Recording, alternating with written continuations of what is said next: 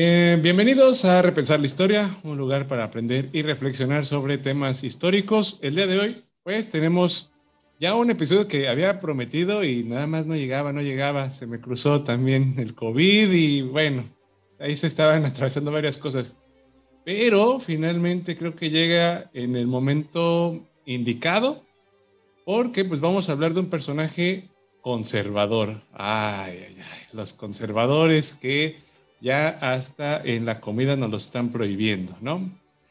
Pero lejos de todo eso, pues vamos a hablar de un personaje llamado Lucas Alamán y para ello pues me acompaña, como ustedes ya están viendo en el video y como verán en la publicidad, pues es mi amigo Carlos Espinosa, profesor, amigo, amante de la historia y que bueno, una de sus pasiones es hablar sobre Lucas Alamán, ¿no? Y obviamente pues, guanajuatense, el muchacho Lucas Alamán, y Guanajuato es el amor de sus amores de aquí mi súper invitado.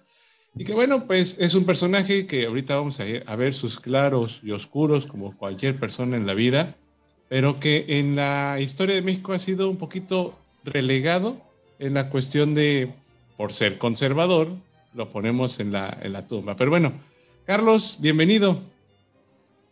Muchas gracias, Leo. Como siempre, agradezco este espacio que, brindas, eh, esta difusión histórica que haces. Es, es, increíble este, este trabajo. Y nuevamente, gracias por la oportunidad de que charlemos un poquito de, de Lucas Alamán, que como bien lo dices, lo teníamos pendiente desde hace unos meses, pero bueno, a veces se atraviesan situaciones que hay que atender primero y afortunadamente, este, bueno, la, la salud lo ha permitido. Pues, ¿qué te puedo decir? Como bien lo mencionas, Lucas Alamán, uno de los grandes relegados de, de la historia, ¿no? Como recuerdo hace tiempo que charlábamos sobre Iturbide, -huh. otro de los olvidados, relegados y prohibidísimos en, la, en el Panteón Patrio. Bueno, Lucas Alamán va a ser también uno de ellos. Como bien lo dices, por, pues por su postura política, un conservador en todos los sentidos de la palabra, eh, bueno, no solo un conservador, el fundador del Partido Conservador, el ideólogo, el evangelista del conservadurismo mexicano. Sí. Entonces, pues era, es obvio que va a estar este, tachado de la historia por, por el liberalismo, ¿no? Pero sin duda un personaje muy, muy importante, eh, vaya, que merece, este, pues que se hable de él. Sí, y sobre todo que vamos, hay varios intelectuales en la época y que son trascendentales, es decir, no por la importancia, sino que van cruzando ciertas etapas de la historia de México y a este muchacho lo vemos a muy temprana edad, en la independencia de México. O imagínense eh, estando en esos procesos, independencia de México, ver cómo se forma una nación, posteriormente que te pidan tu opinión de cómo debería ser la nación y estando cerca de los personajes que pueden tomar decisiones importantes, ¿no? Y acabando pues su vida, eh, quizás dándole buenos o malos consejos, ya la audiencia lo dirá, pero al mismísimo Santana, ¿no? Entonces, eh, sí, yo creo que es uno de esos personajes a los que hay que, desempolvar y, y darle otra, otra mirada. Pero vamos a empezar con, pues, de dónde es este muchacho Lucas Alamán. Sí, sin duda, Lucas Alamán vale la pena hablar de él. Eh, recuerdo en los libros de texto, y lo he observado incluso en los libros de texto, era como profesor y lo recuerdo cuando era estudiante, básicamente lo nombraban nada más, ¿no? No era un personaje que se profundizara mucho en su, en su obra política, en su obra ideológica, etcétera. Simplemente nos lo mencionaban y recuerdo mucho un, párrafo, decía, Lucas Alamán, fundador del Banco de la y hasta. Sí, pero Lucas Alamán fue mucho más que ello, como bien lo mencionaste, es uno de los guanajuatenses notables, ¿sí? Él es este, parte de una de las familias aristócratas de Guanajuato. Eh, su madre llega eh, como, eh, perdón, no su madre, la familia, perdón, de su madre, llegan desde el siglo XVI a lo que era el Real de Minas de Santa Fe de Guanajuato. Un Real de Minas, hay que recordar, era una ciudad minera que básicamente todos los que vivían ahí subsistían de alguna manera gracias a la minería. Guanajuato, así como Zacatecas, San Luis Potosí, este, Pachuca, eh, Durango, fueron de los grandes reales de minas durante el virreinato y era obvio pues que todas las personas basaran su modo de vida eh, de alguna manera en la extracción minera. Ahora, eh, la familia Alamán y Escalada, porque esta es el apellido completo de, Lucas Alamán. Claro, no vamos a decir su nombre porque estos nombres decimonónicos larguísimos, ¿no? Que tenían. Dejemos ahí eh, desde el día que nació el santo, el abuelo y demás, ¿no? Entonces, Lucas a los cuates. Lucas, Lucas Alamán, sí, él se acomoda en, Guanajuato, sí, su familia. De hecho, actualmente su casa eh, la convirtieron en un hotel. Está en el centro de la ciudad, lleva su nombre este hotel y ahí es donde él vivió. Cuando uno va pasando por, la, por el centro de Guanajuato, así muy inadvertidamente, hay una placa color negro y rojo, sí, que dice, esta fue la casa de don Lucas Alamán y hasta ahí. No hay más, este, no hay más que de información sobre él. Sin duda un personaje polémico, sí, eh, como cualquier persona, cualquier ser humano, como bien lo mencionaste, con sus altas, bajas, sus claroscuros, sí, eh, pero algo que lo distinguió en su vida, no solamente en su vida personal, también en su vida política, eh, incluso en su pensamiento de la nación o su ideario de la nación es que tenía ideas sumamente rígidas. Eh, como buen conservador, y eso no es para nada una crítica, sino es una de las situaciones con el conservadurismo. El conservadurismo es muy rígido. Entonces, por obvias razones, al ser el ideólogo, el creador, pues iba a plasmar toda esta rigidez en el partido conservador. Sin embargo, también a, pesar de la rigidez, eh, como lo mencionan algunos autores, él es la inteligencia detrás del conservadurismo, ¿sí? Como dicen, la más clara inteligencia detrás del Partido Conservador. Porque ser conservador no es sinónimo de ser malo, no es sinónimo de ser este negativo o no querer un progreso. El ser conservador va más allá de ello. no es el villano, Ahí creo que habría que ya empezar a, bueno, es una tarea diaria y creo que inacabable, pero que este, también hay que poner nuestras estrellitas de que ya se va quitando poco a poco, aunque este, en el presente nos quieran vender que todavía hay buenos y malos, villanos y héroes. No es tan así, ¿no? En la vida diaria no hay villanos y héroes hay que ponerlo de esa manera. No, eh, eh, reto a cualquiera que diga que en la calle levante la mano y diga yo soy villano. Porque cada quien actúa porque este, ve la manera en cómo sobrevivir. ¿Cierto? Eh, bueno, no vamos a entrar ahí en discusiones bastante filosóficas respecto a la verdad. Pero, pero sí, yo, yo creo que hay que entender, ya sabes que es parte del, nuestra palabra favorita de los historiadores es contexto. El contexto, exacto. Hay que ver el contexto del personaje, que eh, pues, pues, para empezar, es conservador o se titula como conservador desde la independencia, ¿no? Eh, viendo ahí un movimiento de un cura que se levanta en armas y que viene hacia Guanajuato, eh, pues es como para ponernos a temblar, ¿no? Yo me imagino e incluso mis amigos de, Ciudad de México y del Estado de México, allá en aquel año 2017, cuando se empezaban a dar los gasolinazos, en enero, que empezaba a correr la voz de, ahí vienen, ahí vienen.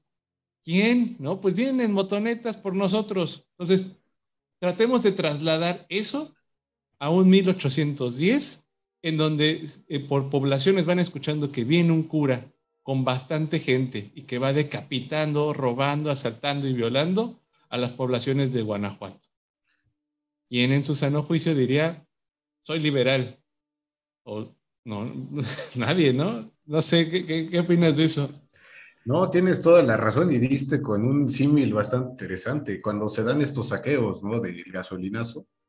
Eh, bueno, incluso aquí en la comunidad, eh, negocios cerrados, este, nadie quería salir, nadie se atrevía a tomar el transporte, porque escuchamos los rumores, o sea, sí pasaron cosas, pero escuchamos más sobre, ah, los saqueadores y están golpeando gente y están robando, te van a hacer daño de alguna manera. Ahora, eso es un saqueo. Traslademos 1810, como bien lo dice, el, estallido de una rebelión, además de una rebelión bastante en su primer momento, porque la, la primera insurgencia estaba compuesta por leva, estaba compuesta por voluntarios, campesinos, eh, gente que, en pocas palabras, no tenía nada que perder. Y además que no tenía nada que perder, estaba dispuesto, ¿ah? o estaban dispuestos, perdón, a arrebatar lo mayor que pudieran en ese momento. Y su objetivo, ¿quiénes eran? Las familias españolas y las familias criollas. Y bueno, ya tenían este, ya el antecedente de Dolores, ya tenían el antecedente del paso por las distintas, este, los distintos puntos geográficos, ¿no? De, de Guanajuato y se dirigían hacia la capital, hacia Guanajuato capital. ¿sí? Eh, recordemos que hay un episodio aquí bastante fuerte, que fue la toma de la Lóndiga de Granaditas. Y para, para quien ha ido a Guanajuato, sabrá que la Lóndiga y la casa de Lucas Alamán están muy cerca una de la otra. Bueno, creo que ahí en Guanajuato todo está cerca. Entonces, todo está al paso, llegas caminando a donde quieras, entonces, el detalle es que ya les habían avisado a estas familias españolas que ahí venía el cura loco, así de simple. Y eh, tenían la instrucción, eh, por órdenes del intendente, intendente Riaño, tenían que ir a la Lóndiga de Granaditas a, este, pues, a resguardarse.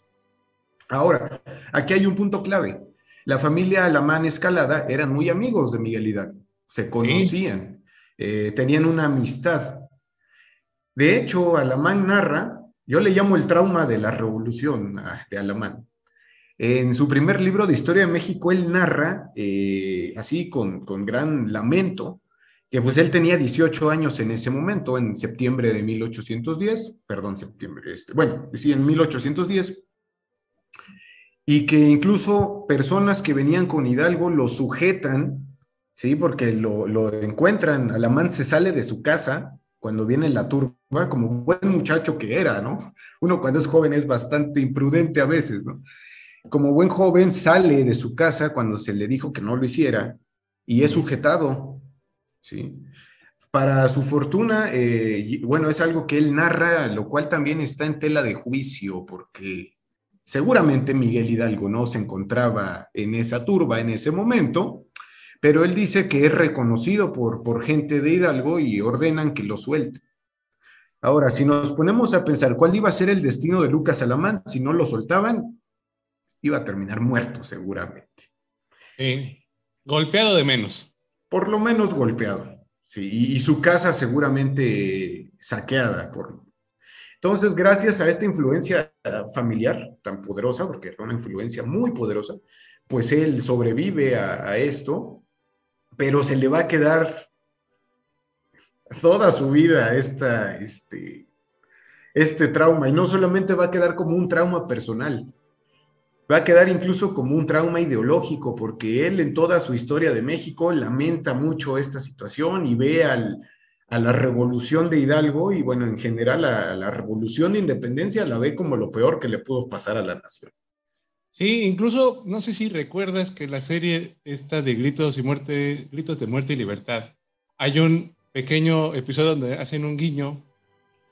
Eh, los guionistas la pusieron así, me encantó cómo lo pusieron, porque pues de hecho van, se entrevistan con Hidalgo eh, y la mamá hace un guiño al conservadurismo de aquella época, en unas líneas, en unas frases que menciona eh, ¿y por qué hacen este movimiento? Y el padre le contesta, porque hay que hacer cambios y vamos a este, ya batir. Eh, ay Dios, estoy, estoy, parece que estoy diciendo el discurso de Obrador, pero vamos a generar cambios, se va a acabar la corrupción de los españoles, bla, bla, bla, bla, bla, bla, bla. Y la señora, la mamá de Alemán, dice, ¿quiénes? ¿Ustedes? Y haciendo ver que eh, pues no había como una instrucción precisa de qué se iba a hacer después, ¿no? Eso es básicamente el, temor de a todo cambio. ¿Qué viene después? ¿No? Y que, híjole, pues por todo esto, creo que es una tarea pendiente que tenemos mexicanos y me atrevo a decir latinoamericanos que hacemos los cambios con el hígado, con el fervor y no con la razón. Sí, es que no se piensa como a futuro, ¿no? O sea, sí, sí urgía cambiar algo, urge cambiar algo, pero hay que entender, como bien dices, que no es un proceso corto y no es un proceso inmediato, va, va a tardar. Y supongo yo que algo que chocaba en este caso, ahora que mencionas a la mamá de Alamán, ahora la estaba recordando el capítulo, muy, muy interesante, por cierto, era que en el pensamiento conservador, eh, por ejemplo, el, antiguo régimen colonial eh, representaba el orden, una estructura ordenada, incluso una estructura bastante rígida también, como conservadores que eran, y que no salía del guion, no se salía del renglón jamás. ¿sí? Las estructuras políticas, eh, económicas, coloniales estaban perfectamente bien cimentadas.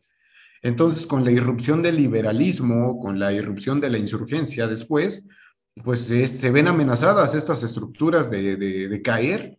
Y pues la pregunta entre el conservadurismo o la gente que, que, que comulgaba con estas ideas era, híjole, pero entonces va a haber un desorden, no tienes un plan, eh, pues muchas veces se mencionó que Hidalgo no tenía un plan al, lograr la independencia y supongo que era de las cuestiones que, asustaban a estos, este, a estos novohispanos, o que aún eran novohispanos. ¿Qué va a pasar después? ¿Qué va a pasar con lo que tengo o con los privilegios que hasta este momento mi familia ha tenido? ¿Qué, qué va a pasar con ellos? Entonces supongo que ese era el susto, ¿no? Que tenían estas familias acomodadas. Sí, que pues básicamente no, no había una certeza, ¿no? Creo que eso es... Y ojo, a lo mejor nuestros amigos están diciendo, entonces, ¿es bueno el conservadurismo o es buena la estructura que estaba antes en la Nueva España? No. Todo vista depende de la estructura eh, social donde lo estuvieras viendo. Obviamente, si yo era un este, mestizo venido a menos, pues te iba a decir que tiene varias grietas la estructura social y económica de la Nueva España porque no estoy recibiendo nada. Pero si lo voy viendo desde un español adinerado, va a decir, está todo perfecto, ¿no? Entonces, creo que hay que siempre poner esos espejos, esas eh, lentes eh, para ver eh, con detalle y desde dónde, hacia dónde apuntar para, para tener una perspectiva más clara. Eh, pasa el tiempo, ya Alamán crece con este resentimiento que dices, ve a lo lejos la transformación, estos, y, quiero que lo vean así amigos, 11 años de lucha, que eh, a lo mejor dices 10 años, pues fíjate, es una primaria y una secundaria, ¿no? Así, de pronto decimos, no, son 10 años de lucha, sí, pero eh, estando ahí en vida es, es bastante. Queda un poco resentido y empieza a escribir la verdad o su verdad, su perspectiva sobre la lucha de independencia, ¿no? ¿Qué, podrías destacar de esa historiografía de la independencia que escribe Alamán? Bueno, cuando hablamos de la guerra de independencia desde la pluma de los políticos, de los sacerdotes del siglo XIX, bueno, vamos a encontrar una variedad de posturas interesantes a veces e incluso se nos enseñó así que hay dos versiones, ¿no? Hay la versión liberal y hay la versión conservadora, pero creo que no, no podríamos encasillarlo así, porque existen versiones liberales, pero desde la perspectiva de religiosos, que le da un toque diferente, como José María Luis Mora, por ejemplo. Y existe también versiones de políticos liberales radicales, como lo fue por ejemplo, Valentín Gómez Farías, que si bien no escribe de la independencia, pero era sumamente radical. A la par de ello, también existe la versión conservadora de religiosos conservadores decimonónicos y Lucas Alamán.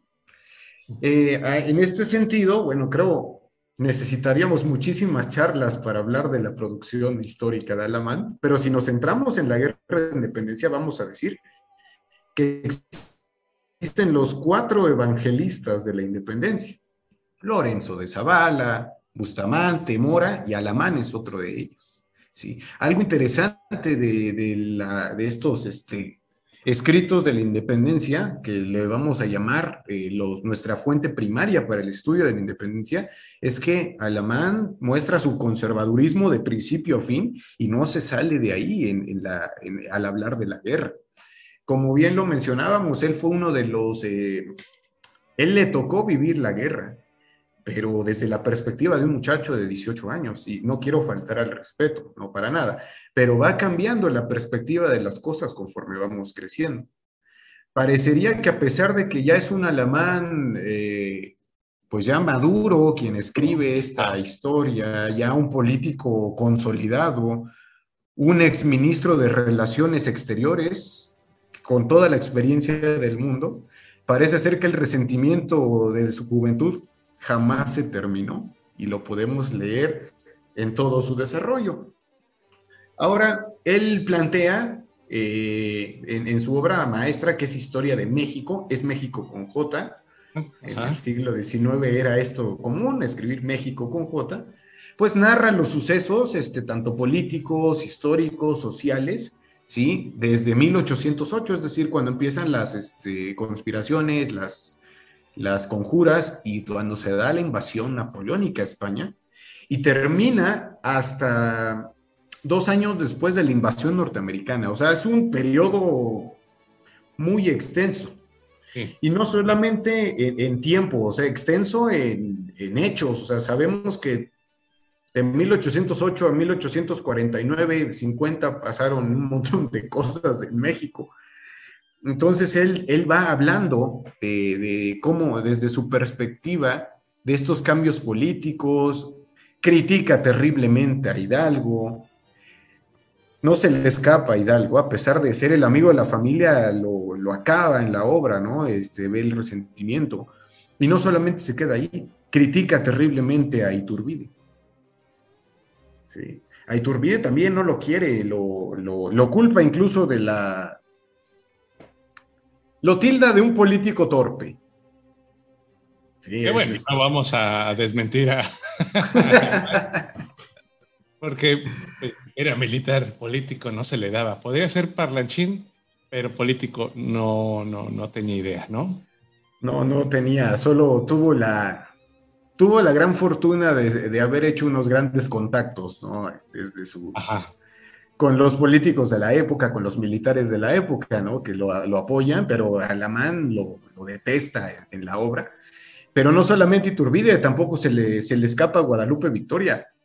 O sea, tampoco a Victoria lo quiere y, me da risa porque así literalmente tiene una, este, tiene una frase en su libro que dice, conocía al presidente Victoria y solo puedo decir que era un gran mentecato.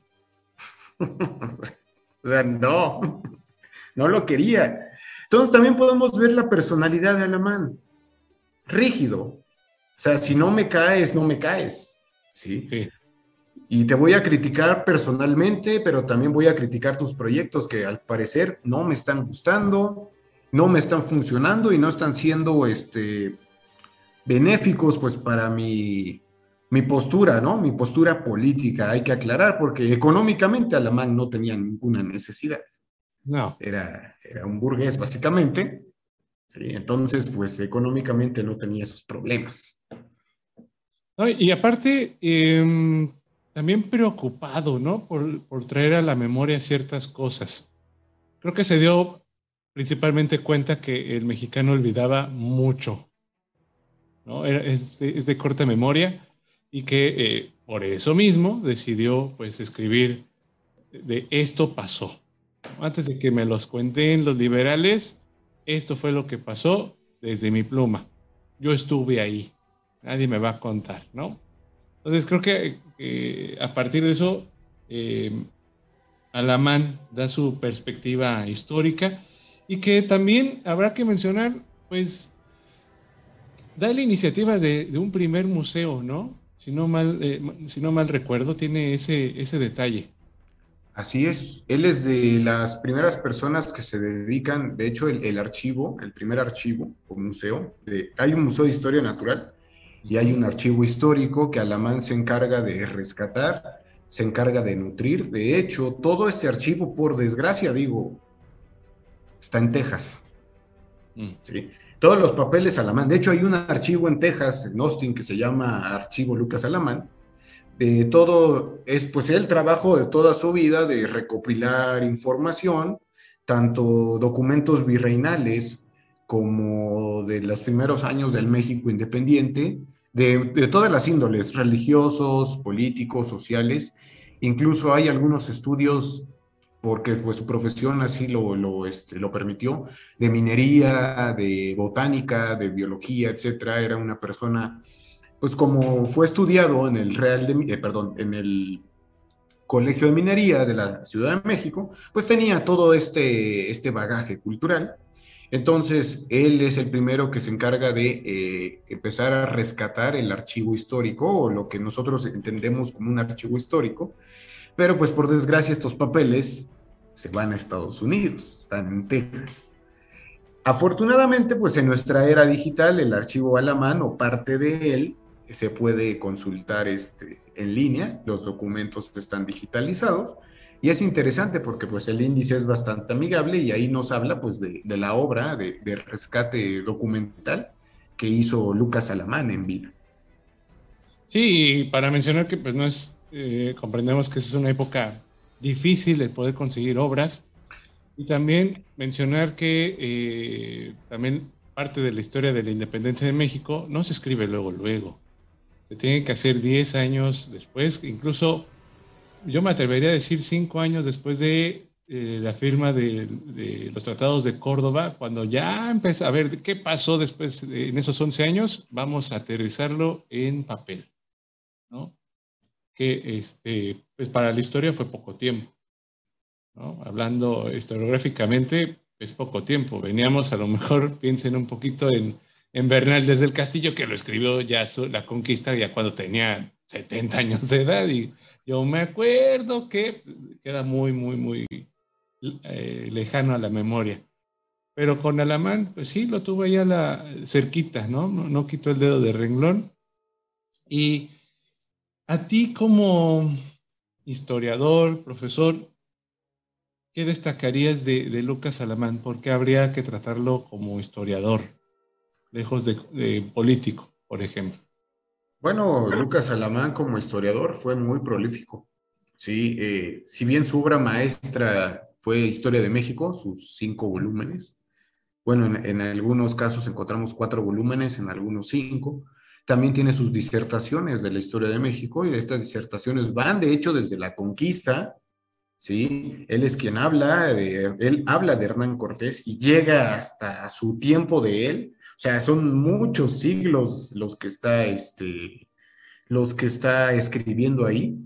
Eh, y podemos encontrar también otra postura interesante. Eh, es de los primeros que hacen el reclamo o hacen la petición, no reclamo, la petición de la importancia de, los restos de Hernán Cortés. Eh, habla de ello, ya que, este, pues dice, la historia fue así, o sea, don Hernando Cortés llegó, conquistó, ok, los antiguos indígenas fueron destruidos, pero al final es nuestra historia. Tanto indígenas como Cortés son parte de la historia y ambos merecen pues un lugar dentro de ella. Y bueno, obviamente en su tiempo iba a ocasionar un revuelo terrible, ¿no? ¿Cómo crees que me vas a estar pidiendo que repatriemos los restos de ese asesino? Eh, vaya, entonces ahí también podemos notar las dos posturas, ¿no? La postura liberal, como crees, nuestro pasado indígena, etcétera, y la postura conservadora, ¿no? Que exalta, exalta perdón, también la, la, parte hispánica de la conquista. Además de ello, Alamán fue un férreo defensor del orden colonial, ¿sí? Pues era un orden que a él le beneficiaba, y como historiador, vaya, eh, la figura de Hidalgo en, su obra es una figura de claroscuros. Lo admira personalmente porque lo conoció, lo describe en el libro este, perfectamente, de hecho describe cómo era, eh, que eh, le faltaba cabello, describe que tenía canas, eh, incluso en su obra menciona cómo vestía Miguel Hidalgo, que dice que traía un rompecoche, que es esta, este, esta túnica, ¿no? Perdón si uso una palabra que no es de, de los eclesiásticos, habla de astucia, habla de su forma de ser, lo describe perfectamente. Quizás eso podría ser una, una ventaja, ¿no? Que lo haya conocido, pero a la par también se convierte en una desventaja, porque entras en subjetividad.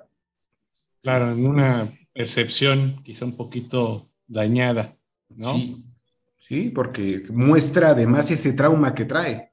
Sin embargo, podríamos decir que Alamán hace un excelente trabajo, porque de hecho en su obra, en Historia de México, cuando narra los sucesos de la guerra de, de independencia, Incluso te habla de cómo estaba la composición del ejército de Hidalgo. Te da cifras porque él tenía acceso a estos archivos. Cuántos efectivos tenía, cuánta leva tenía, cómo venían armados, y eso es algo muy valioso, que por ejemplo encontramos en la historia norteamericana, estas precisiones incluso en los uniformes, en, los, este, en las armas, Alamán da un acercamiento eh, más o menos a lo mismo. Sí, tomando en cuenta que pues, no había una organización en esos, en esos principios de la, de la guerra, ¿no? Eh, y también Alamán, pues es empresario. Así como lo ven, pues eh, básicamente me estoy recordando como la frase de Tony Stark, filántropo, billonario y demás. Bueno, Alamán, aparte de ser historiador, ser político, funcionó como ministro de, de Relaciones Exteriores, también se dedicó a levantar empresas. ¿Qué empresas tenía, Carlos? Pues Lucas Alamán básicamente se, dedicó a lo que era la mineralogía, sí, al estudio. Primero estudió sobre minerales, sobre minas, como lo decíamos al principio, pues al provenir de un real de minas tenía que entrarle al negocio también, ¿no? Pero no es, eh, con todo respeto, él no iba a ser un simple minero, él iba a ser un administrador de minas porque así su, su familia lo exigía. Entonces, para estos fines, primero entra al Seminario de Minas de Guanajuato, después se va a estudiar a Ciudad de México, al Colegio de, Minas, y como su posición lo permitía, se va a, seguir estudiando a Europa. Específicamente de Inglaterra, regresa con ideas este, pues nuevas para la época, ¿sí? Y las trata de implementar en la industria minera mexicana. El problema es que se encuentra con un contexto político donde no le van a hacer caso, ¿sí? En ese entonces está la pugna entre el centralismo y el liberalismo y lo que menos les interesa es el señor que les está hablando de la importancia del desarrollo económico minero. Entonces, pues al no recibir un, este, pues que le haga caso el gobierno, pues pues básicamente va a ser una empresa privada, ¿no? De, los negocios, de las minas.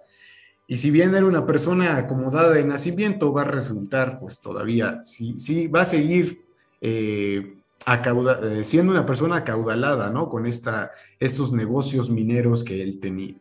Además de, no solamente se basó en el, en el obviamente en la, en la minería, pues también aquí está implícito el comercio, ¿sí? El comercio de metales, etcétera. Entonces podemos ver que a Alamán pues realmente no le faltó pues, pues nada económicamente.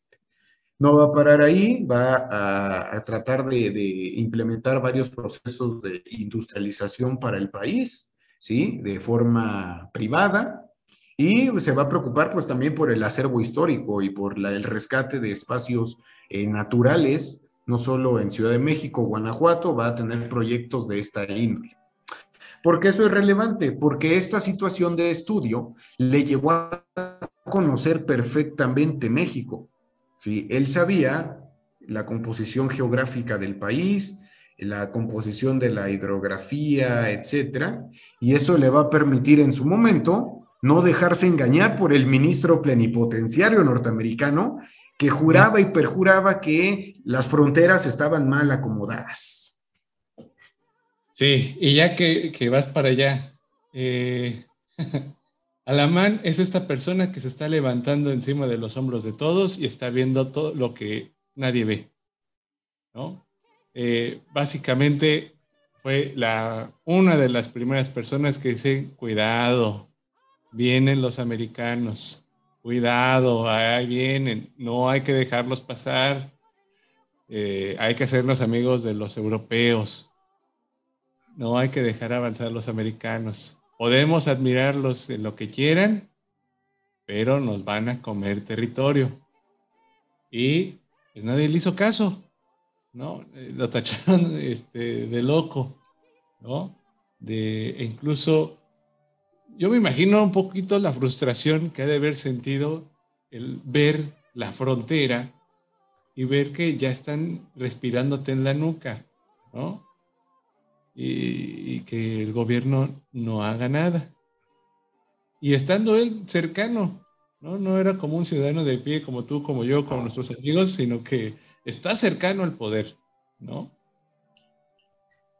Era un hombre que le tocó de protagonizar incluso las negociaciones. Él como ministro de Relaciones Exteriores, es lo mismo que el secretario de Relaciones Exteriores bueno, parecido el cargo, pues le toca negociar, ¿sí? Con estos primeros intentos de compra, recordemos que para esta fecha está el problema en Texas, y después del problema de Texas, que todos conocemos como un término, y no quiero abrir más heridas que no han cerrado, pues viene la negociación ahora por el norte, por la Alta California, por Arizona, Nuevo México, etcétera. Los norteamericanos, a través de su ministro plenipotenciario, al ver que no pueden lograr nada eh, con ofrecimientos de dinero, pues eh, dicen, ¿no? Las crónicas que traen un mapa apócrifo, le muestran a la mano un mapa donde se inventan una laguna de nombre Sabina y que la frontera natural entre México y Estados Unidos se encontraba ahí. Para que nuestra audiencia nos entienda, la supuesta laguna Sabina se encuentra donde está el río Bravo es decir, en la frontera, o se encontraba, según ellos, en la actual frontera entre nuestro país y Estados Unidos. Obvio, Alamán tenía mapas de la República, conocimiento, y dice incluso, ¿no? Las fuentes que enojado azota el mapa en la mesa y le dice, no te vendo nada porque me quieres robar. Entonces ahí tienes la alerta. El problema, como bien lo mencionaste, es que no le hicieron caso. Él les advirtió, tenga cuidado, el, esta doctrina Monroe, este destino manifiesto está fuertísimo ahorita, entonces hay que cuidarnos. De hecho, en, su, en sus disertaciones eh, menciona que era urgente el, eh, pedirle apoyo a Inglaterra, porque él pensaba que Inglaterra iba a fungir como protector de México. Obviamente los ingleses ni siquiera figuraban. Ni los topaban, ¿no? Ni los topaban. Entonces, pero pues habla ¿no? de esta preocupación que tenía, además de que obviamente en la mente, en la mentalidad de un conservador, la, el, modelo, el modelo norteamericano, no, o sea, no, no, era, no era la opción. Yo creo que lo veía venir, ¿no? No era la opción por el tipo de ciudadanos que había aquí en México. ¿No? También pues, hay que decirlo, no era la misma población americana, que también tenía sus roces, que una población eh, mexicana. Bueno, residente va a decir que americana, norteamericana o estadounidense. Eh, de todo esto, pues quizás podríamos comentar un poco de cómo ya con todo este bagaje histórico, cultural, que ha vivido ciertos procesos, pues dice, ¿saben qué? Hay que formar un partido también conservador, porque los liberales se están viendo feo, no se ponen de acuerdo, se asesinan entre ellos, conspiran entre ellos. Hay que sentar las bases de un partido conservador, porque hay muchos conservadores en México, entonces hay que juntarlos todos, ¿no? Exactamente, exactamente, Leo. Estábamos en un proceso, ¿no? Termina la guerra contra Estados Unidos, esta vergüenza nacional que le llaman. Para, esta, para este 1849, 1850, ya habían habido tres intentos de proyecto, porque eso fueron, ¿no? Tres ensayos de proyecto, una monarquía, la de Iturbide, un federalismo y un centralismo. Eh, bueno, estos, estos ensayos pues no dejaron contento a nadie porque se demostró el fracaso, ¿no? Una y otra vez.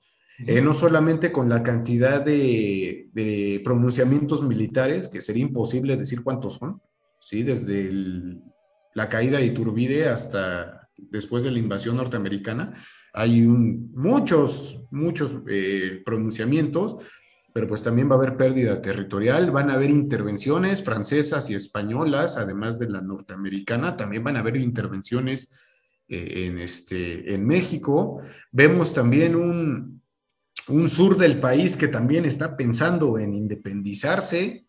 Entonces... En, eh, Chiapas, que te están diciendo, estamos hartos, ¿no? Háganos caso. Estamos hartos de ustedes porque no nos voltean a ver y eh, con su centralismo no nos voltean a ver a nosotros, ¿sí? Si ni con el federalismo se sintieron parte de, ah, igual que, que Nuevo León, no se sienten parte de, menos la parte sur, ¿no? Que históricamente, por desgracia, y con todo el respeto siempre ha sido pues olvidada, ¿no? Eh, hasta fechas eh, más para acá se le empezó a tomar este, pues la importancia de vida, pero para el siglo XIX no, no era así. Entonces, bueno, Alamán ya harto de esto, viendo que el centralismo, que, que bueno, el, centralismo, se lo comentamos a la audiencia, representa un gobierno central fuerte, ¿sí? que sí deja cierta representatividad en los ayuntamientos, en los, en los distintos este, componentes de la nación, pero todo está controlado desde el centro. ¿Sí? Una figura presidencial fuerte que básicamente tiene agarrados al resto del país. Sin embargo, Alamán sigue viendo un desorden aquí y dice, a ver, vamos a poner orden. Si algo nos distingue a los conservadores es que el orden, pero ¿de qué orden estamos hablando? Del orden colonial. Ese es el grave error. Para mediados del siglo XIX, la, forma política de la Nueva España ya no era una opción. Y creo, o, es lo que pienso, que Alamán se, se obsesionó demasiado con este orden colonial. Ya no era el momento de... Pero bueno, a pesar de ello, él va a lograr eh, dos cosas. Uno, la promulgación de las llamadas siete leyes centralistas, se las va a apoyar. En resumen, las siete leyes protegían los fueros militares y eclesiásticos. Por supuesto. Sí, o sea, primero yo, ¿no? A ver, espérame tantito. Primero mis intereses como, conservador. Ok, Alamán no era ni militar ni, ni era, bueno, sí, estuvo en el seminario religioso, pero no tenía una, no se ordenó sacerdote pero era un, poderoso conservador y tiene que ver por sus intereses. Otra parte de las leyes era la religión católica, romana, apostólica como única y no existía la libertad de cultos, nuevamente protegiendo a su gente. Y la trampa más grande que encontramos aquí, tenemos un ejecutivo, sí, tenemos al presidente, pero ¿qué crees? Detrás de este presidente se va a crear el Supremo Poder Conservador. Hasta el nombre nos dice de qué se va a tratar. El Supremo Poder Conservador tenía facultades, ¿sí? De derogar leyes, aprobar leyes, borrar las leyes que ya estaban y la más importante de todas, podía incluso desconocer al Ejecutivo. ¿Quién era el Supremo Poder Conservador? Lucas Alama, por supuesto. Es decir, si no me gustas, te quito. Es la, mano invisible que mece la cuna. Y si me permites, podría ser hasta la figura de un rey encapuchado. Así es. ¿No? así es. Porque, vamos, creo que Alamán, como tú dijiste, se, encaprichó con, con la idea de, una monarquía, pero no avanzó una monarquía constitucional como la inglesa. Él dijo, ah, ah, no, eso es darle, eh, es negociar con los liberales y no quiero. ¿no? Eso es básicamente. Entonces, ¿cómo lo hago? Para que sea a mi modo y a mi estilo, tiene que ser de esta manera. ¿no? Y eh, hay que recordar un poquito que estas siete leyes vienen de unas reformas completamente muy radicales para la época, incluso adelantadas, y que de hecho ahí Juárez y compañía y su pandilla toman a esas bases de las leyes de Farías para retomarlas en, el 57, ¿no? Em, Y hay una ley que no sé si a ti, si compartes esa idea, es muy, no sé si atinada, me van a matar, pero creo que la, la, la ley de darle ciudadanía a aquellas personas que ganan 100 pesos al año, ay, sí podría caer, pero caigo en ese juego de la democracia. ¿La democracia es para todos? Híjole, no lo sé, debería, sí debería de ser, pero también recuerdo una este, frase de Belisario Domínguez, si todos hicieran lo que deben de hacer, tendríamos el país que queremos, ¿no? Pero no todos hacen lo que deben de hacer. No sé qué, qué, piensas de esa, de esa ley. Es que a veces creo que creemos, perdón, valga la redundancia, que democracia solo es política, que la democracia solo compete a los partidos políticos o a los actores políticos, pero la democracia no es eso. Lo dijiste perfectamente bien. Democracia es que cada quien haga lo que tiene que hacer. Eso es muy democrático. Eh, si yo cumplo con mi parte, obviamente no voy a hacer un gigantesco cambio. Y no estoy diciendo esta frase tan trivial de hace unos años del cambio está en uno mismo. No, no me refiero a eso para nada. Tampoco quiero que se malinterprete, ¿no? Mis palabras, porque no, sabemos que no es así. Pero me parece que, si en, el chip del mexicano, de ese, ese primer mexicano, hubiera entrado esta parte de, oye, tú tienes que saber cuál es tu lugar y tienes que trabajar en pro de ti y de tu alrededor, pues con esos pequeños cambios, pues vamos a lograr un cambio real. Entonces, eso es democracia para mí, digo, ese es mi punto de vista, eso es muy democrático. Sin embargo, el radicalismo imperaba en ese momento, el radicalismo liberal, el radicalismo, eh, perdón, conservador, y no iba a permitir pues que muchas de estas leyes se llevaran a cabo. Claro, no fueron leyes que llegaran y le preguntaran a la gente, oye, ¿estás de acuerdo? No, claro que no. Se impusieron, ¿sí? Y la mano invisible se iba a encargar de, de, imponerlas. Además que eso, pues realmente no estaban muy preocupados en la ciudadanía, ¿no? O sea, la ciudadanía les sirvió de, de pretexto, les sirvió de justificación, pero lo que estaban cuidando realmente eran sus grandes intereses. Estos intereses conservadores altísimos que se estaban viendo amenazados con la reforma liberal de Valentín Gómez Farías, que vaya, o sea, me encanta esa reforma porque va directo a la yugular, ¿no? Sí, sí, sí, o sea, no se va por medias tintas, va, va por todas las canicas, ¿no? Y, y sí, fue, fue un, un, adelantado, yo creo que pensó, yo creo que se oye bien, me van a apoyar y sopas. ¿no? Sí, no imaginó que, que en realidad, pues eh, Santa Ana después iba a voltearse, ¿no? No iba a, comulgar con los preceptos liberales, sino que se iba a ser conservador. Y, otra de las cuestiones de Alamán es que él conoció a Santa Ana y pues porque fue subministro de Relaciones este, Exteriores, entonces pues conocía perfectamente la, cómo era de voluble el señor, ¿no? El señor Santa Ana, cómo le decían estos, este, estos escritores, era un chaquetero, ¿no? Porque él cambiaba de bando conforme le convenía y eso era algo que le odiaba a Lucas Alamán de, Sí, o eres o no eres. A ver, ¿cuál es? ¿En qué, qué estamos jugando? Entonces, señor presidente, para evitar que usted se me salga del carril, yo voy a estar detrás de usted. Y si veo que está haciendo cosas que no, con toda la pena lo voy a quitar.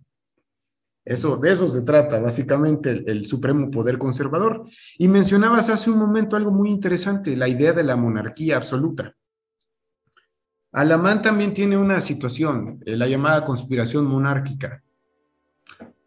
Todas estas ideas conservadoras de la segunda mitad del siglo XIX, es decir, la idea de que el gobierno estaría mejor en manos de un príncipe católico, europeo, etc., pues parte también de Lucas Alamán.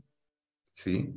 La conspiración monárquica recaía en que se pretendía invitar a un príncipe con estas características, pero no hablamos de un príncipe heredero, sino como lo que se dice eh, un, un segundo en la línea de sucesión o un tercero en la línea de sucesión, a quien se le ofrecería el trono sí, el trono de, México, porque estaban seguros los conservadores que estos príncipes vendrían a poner orden a México.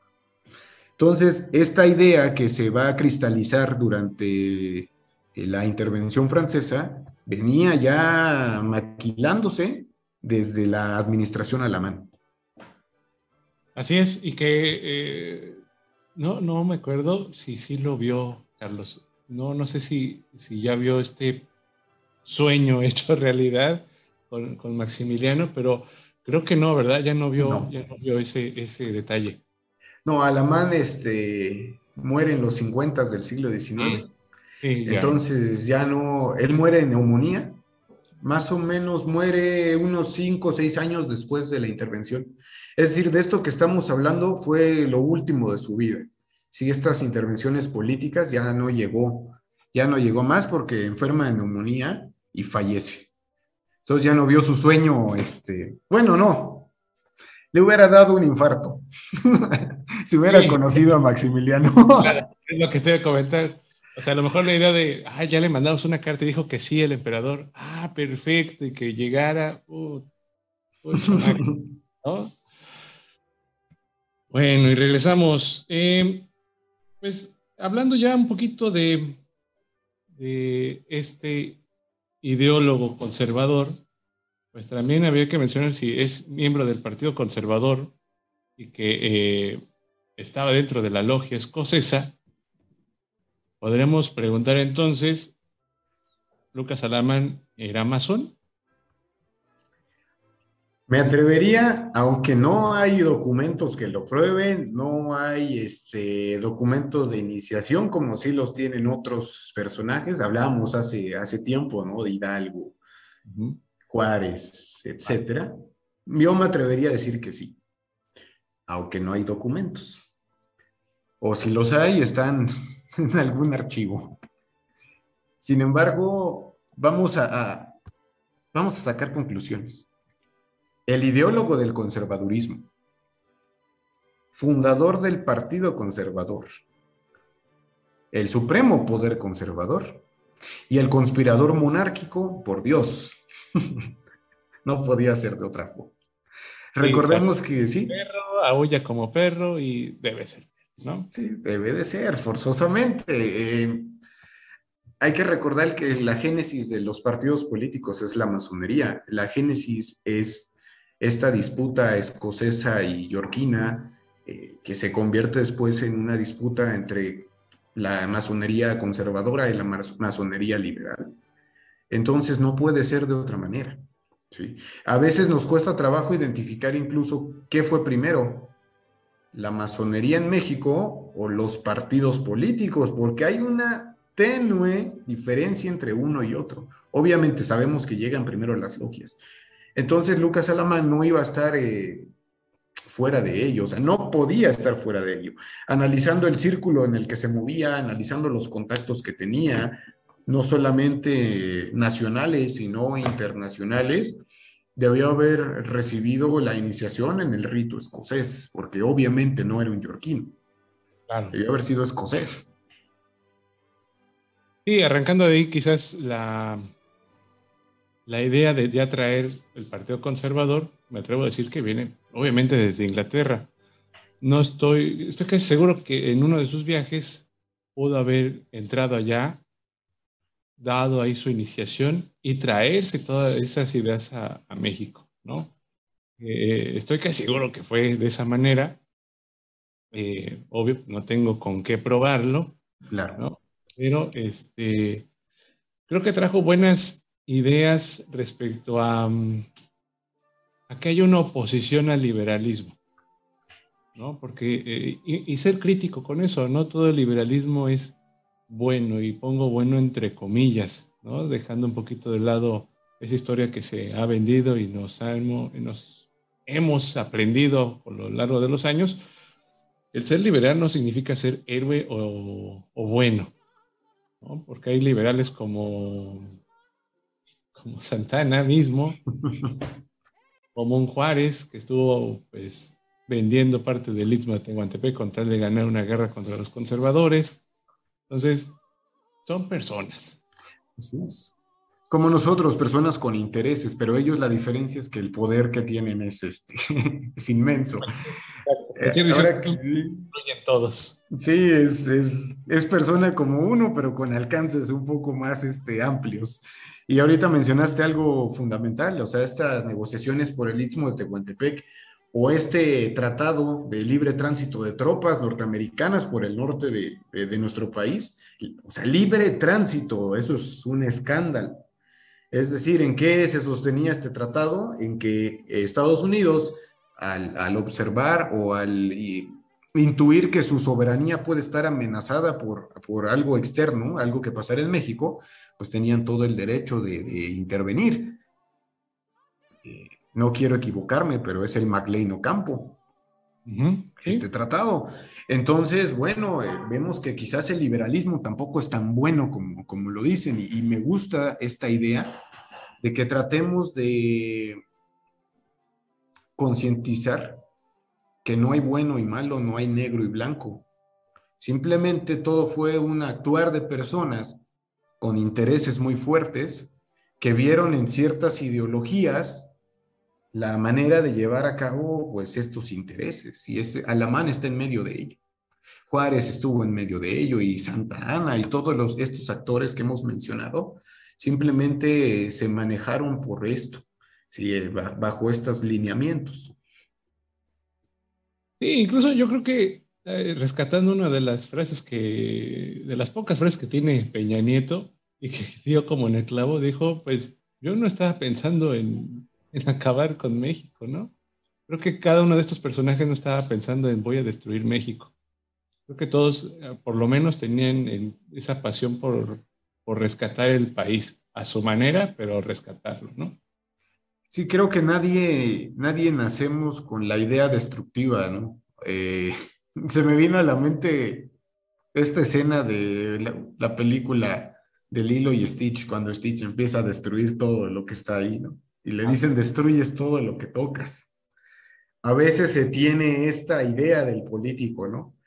Que es un malvado, que, sus ideas son la destrucción del país pero no es así. Simplemente hay que reconocer también que un político se mueve por intereses y no solamente individuales. Hay todo un ejército de personas ahí que lo ha llevado al poder y que tarde o temprano va a reclamar también sus intereses. Por eso se toman estas decisiones. Recordé ahorita, no quiero, no me gusta politizar, pero parece que sí me gusta. Esta frase del presidente, ¿no? Que cuando le dice a, Enrique Krause, es que tú eres como el conservador Lucas Alamán. Yo me quedé pensando cuando lo escuché. ¿Y sabes quién fue Lucas Alamán? ¿O lo dices nada más por decirlo? Es algo también para la reflexión, ¿no? ¿Sabemos a veces a quién nos estamos refiriendo? ¿O solamente porque me contaron que él era malo, que era negativo, que quería destruir? Estoy basando mis ideas ahí. Entonces creo que hay que a veces también tener cuidado, ¿no? Más tratándose de una figura tan importante.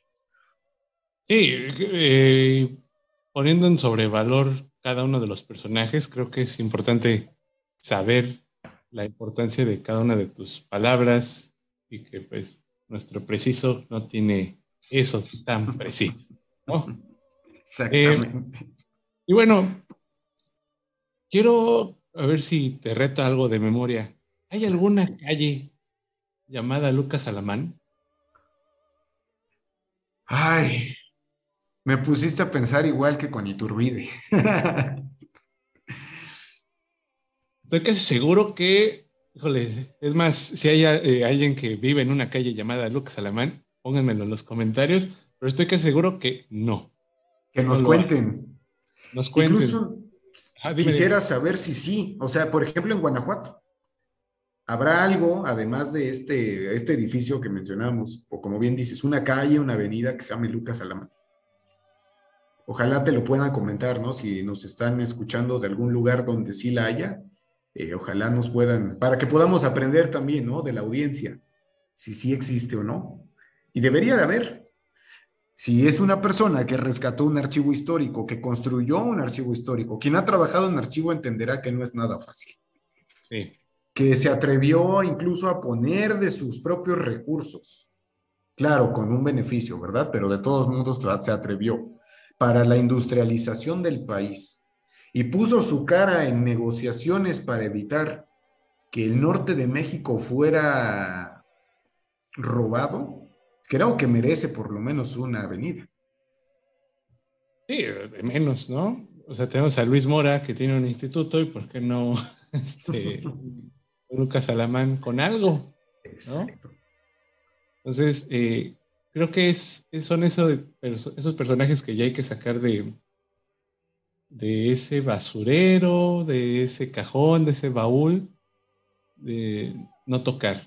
Yo creo que sí hay que, hay que tocarlos, hay que revivirlos, hay que repensarlos, por supuesto, ¿no? Y que hay que darle cierto valor a ese tipo de, de voces que bien nos vale recordar en este momento, y no estoy diciendo que seamos monárquicos ni nada por el estilo, o bueno, tal vez sí, no, no es cierto amigos, pero este, yo creo que hay que encontrar en la oposición de antes, encontrar esos argumentos para una oposición de ahora. ¿No? Si nos están atacando con argumentos decimonónicos liberales, pues hay que echar mano de cómo criticaban a Juárez, cómo criticaban al mismo Santana, cómo criticaban al mismo Madero, ¿no? Para decir, ok, a ver, estos liberales que sean de cepa, ¿no? De izquierda, ¿cómo hay que criticarlos desde este, un argumento bien consolidado y que pues son los mismos argumentos que se han ocupado, ¿no? Y por desgracia se ha desvirtuado esta parte de la crítica, porque entendemos que crítica es insultar, ¿no? Eh, denostar, y no lo es. Eh, entiendo a veces en, nuestro, en nuestra cultura como mexicanos el, insulto es como pan de cada día, ¿no? El, uso del lenguaje soez lo es. Sin embargo, cuando existen los argumentos sólidos, como lo bien lo mencionaste, como estas personas del siglo XIX, digo, no tiene que ver incluso con su preparación académica, sino simplemente a veces cuestión de crítica o cuestión de sentido común. Si hacemos uso de estas bases para cuestionar a lo que no nos parece, creo que tenemos una lección muy importante que aprender de estos políticos, porque eran geniales en sus disertaciones, eran geniales en sus críticas, desmenuzaban los, este, las acciones de los presidentes, las destruían con la pluma. Tenemos aún, y adoro a este personaje, un Fray Servando Teresa de Mier que acaba con Iturbide en su obra. Pues sí, tenemos mucho que aprender de estas personas. Y no para ahí, o sea, acaba también con algo tan sagrado como la Virgen de Guadalupe, que pues dijo, ay, yo propongo una nueva idea. y obviamente a nadie le gustó, ¿verdad? Pero es eso, ponerle, poner el ojo en donde nadie lo ve. El mismo Hidalgo en su tiempo, igual a la, figura de la Virgen, a la misma religión novohispana, la ataca con todo. ¿Y qué le pasa, no? Una, un edicto de Inquisición. Oye, te voy a excomulgar si le sigues. Pero es, es lo correcto, ¿sí? cuestionar, eso nos enseñaron, ¿no? A cuestionar, bueno, cuestionemos con las bases y no dejemos que las grandes figuras políticas también, eh, pues nos inculquen ideas erróneas. Yo esa idea la, siempre desde que la escuché la critico. Yo no soy gran partidario del historiador Krause, pero tampoco me parece justo para la memoria de Lucas Alamán que se le esté desvirtuando de esta manera. O sea, no, no es justo, ¿no? También hay que, hay que aprender que no, que hay cosas que están fuera de lo, de lo común. Y ahora que lo mencionas, viene un estudio muy interesante, una biografía de Lucas Alamán, ¿sí? Se llama Life Together. Esperemos que pronto la traduzcan porque yo cuando salió me emocioné, porque hace mucho que no se hacía una biografía de Alamán. Y este estudio que salió apenas finales del año pasado, por desgracia todavía no, está no lo han traducido, ojalá que nos escucha y, sepa bien el inglés lo pueda conseguir. Es un estudio de 10 años que se hace en archivo, que se hace en otro tipo de fuentes, y va a ser muy interesante que lo leamos para acercarnos más a la vida de este político. Sí, incluso, ¿sabes qué? Siempre me digan mis alumnos por decía, a uno se le ocurre ser director de cine, ahí tienes una buena película. ¿no? La vida de un, de un personaje que vivió ciertos momentos importantes en la historia de México que no se dicen. ahí tienes una serie taquillera. Exactamente, con el, con el presupuesto adecuado saldría excelente esa, esa, ese proyecto. bueno, antes de, concluir, ah, este, consulta popular, ¿sí o no? Vista desde la historia. Creo que tú me conoces, Leo, y yo nunca iría a nada que huela a obrador. no me le acerco. no, no, no. A ver, si tienes la constitución, ¿para qué le preguntas al pueblo? Solamente eso te puedo comentar. O sea, y no es porque yo quiera hacer menos a nosotros los ciudadanos, pero hay una constitución. Si hay una carta magna que establece, pues, los lineamientos de la política, vas a tener ellos. Se supone que tú como ejecutivo conoces la constitución. ¿Para qué le preguntas al pueblo, con todo el respeto dicho a nosotros, que no sabemos 10 artículos? ¿No? Entonces, no, no va, amigo. Sí, creo que se está desvirtuando un poquito esto porque mm, el ser liberal va más allá de, solo apoyar a, una persona, ¿no? Y sí, a lo mejor nos puede, yo creo que cada mexicano tiene algo de liberal y algo de conservador. Aquí claramente tú y yo tenemos el conocimiento de decir somos conservadores porque hay reglas, hay que seguirlas. Exactamente. No podemos improvisar porque en la improvisación se pueden salir varias cositas. Se puede improvisar en otras cosas, ¿no? Pero en detalles que tengan como una consecuencia, que es para todos, que no solamente te involucra a ti, creo que ahí ya está por demás, ¿no? Tanto en la política como en nuestra profesión, Leo, no podemos improvisar. O sea, estamos formando jóvenes entonces, ¿cómo vamos a improvisar? Imagínate que esta charla la hubiéramos improvisado. Ok, sí, comentamos muchas cosas, pero tenemos un estudio, estudiamos. Es lo mismo. Si estás, si tienes las riendas de un país, no puedes improvisar. Y no hablo solamente de la figura presidencial, en general. Ningún mandatario, ni nadie que esté con esas decisiones tan importantes puede improvisar en el puesto. Y eso es lo que el conservadurismo sí tenía, un orden establecido. A ver, nada, a ver, las cosas son así. Ok, cuadrado si quieren. También respeto que se diga, pero era un orden. No salimos del guion porque salir del guion significa desastre. ¿Sí? Traer un experimento político significa desastre. Entonces, ¿para qué nos hacemos? Así como el guion lo dice. Y yo comulgo muchísimo con esa idea. Sí, que vamos, se puede ir cambiando ciertas cosas, porque siempre que se hace una primera idea va a tener sus errores, como todo, pero se puede ir perfeccionando y ir ajustando a cierto orden, darle cierto mecanismo. Pero bueno, este, tenía que tocar el tema porque estamos hablando de conservadores, liberales, y que evidentemente pues ahorita nos están llevando a un liberalismo raro. Así es, sí. Lo que conocemos. Entonces, eh, cada quien es libre de ir o no ir a esta llamada, y lo voy a decir, revocación, que así lo dice la ley, revocación de mandato, no es ratificación, revocación de mandato, que pues yo también soy partidario de eso, hay una constitución, ya se eligió por seis años, listo, ¿no? Si no pudo, bueno, Usted tendría que decir, no pude, muchas gracias. ¿Quién sigue? Sí, a menos que se le declarara moralmente incapaz, ¿no? Como en el siglo XIX, que se declarara a sí mismo.